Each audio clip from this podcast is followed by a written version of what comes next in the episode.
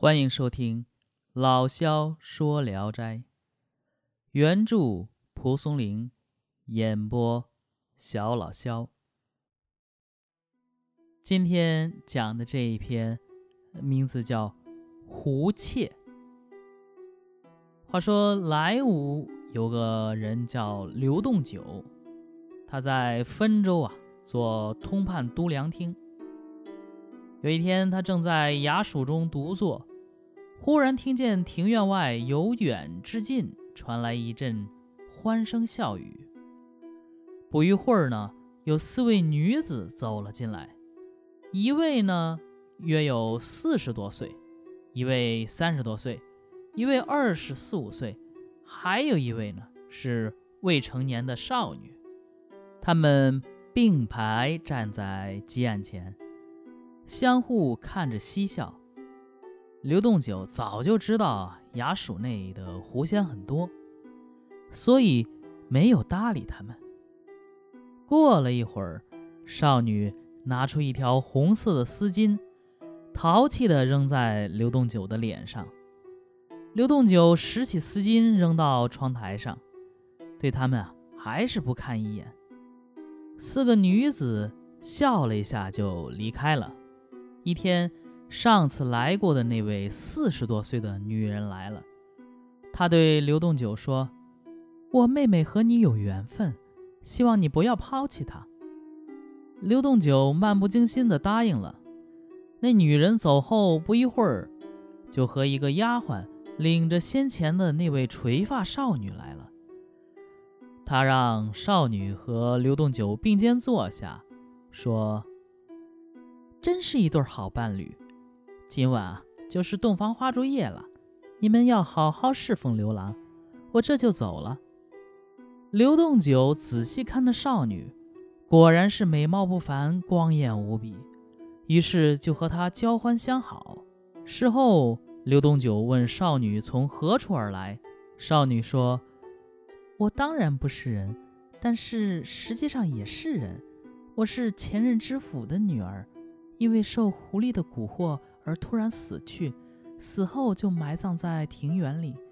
狐狸们又施用法术使我得以复活，所以我的行止飘然，就像狐狸一样。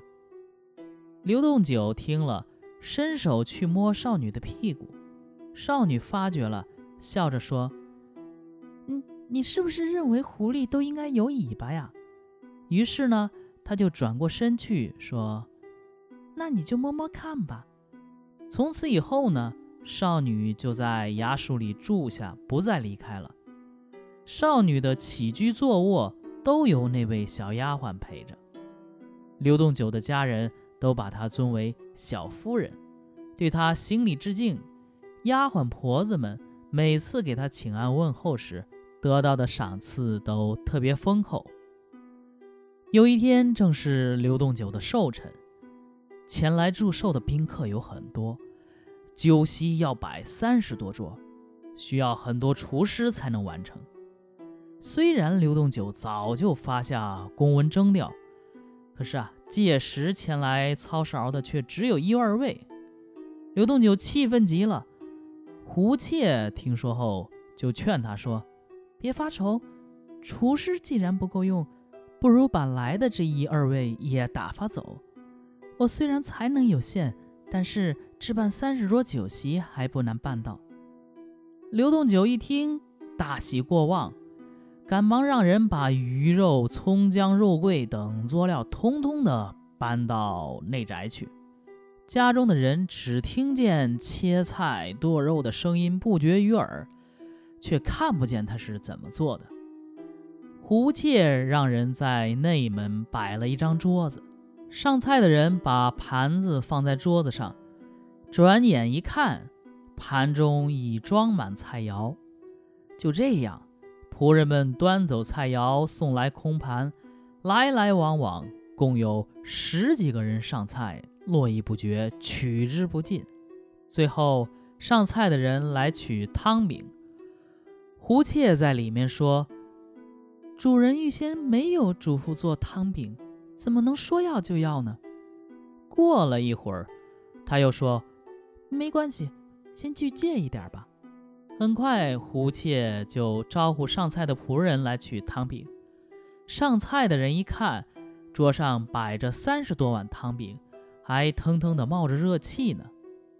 客人走后，胡妾对刘栋九说：“可以拿出一些钱来，去偿付某家的汤饼。”刘栋九就派人送去汤饼钱。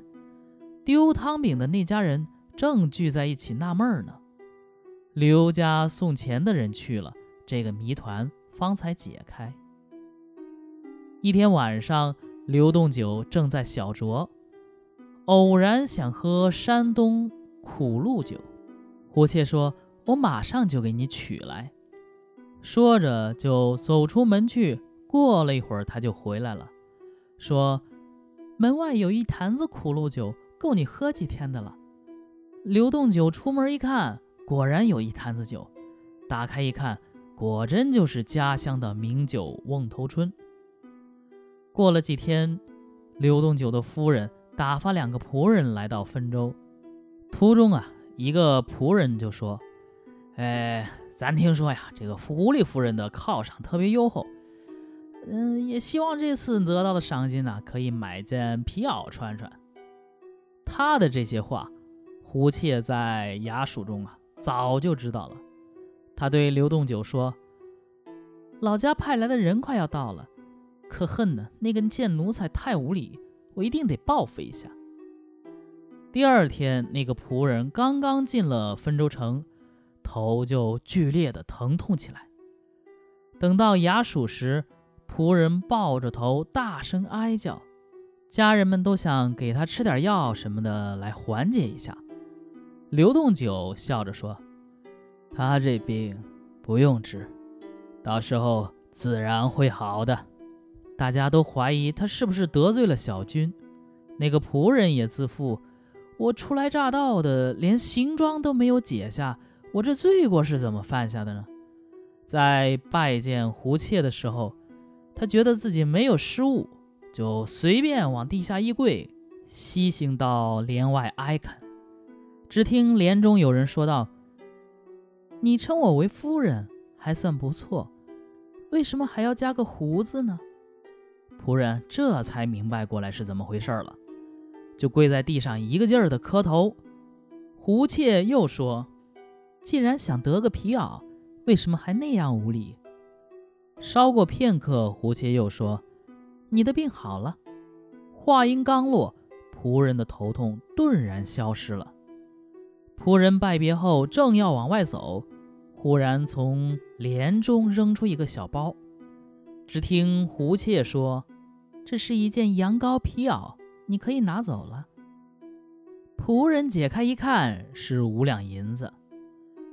刘栋九向仆人询问家中的情况，仆人说家里都挺好的，没什么事儿，只是有一天夜里丢了一坛酒。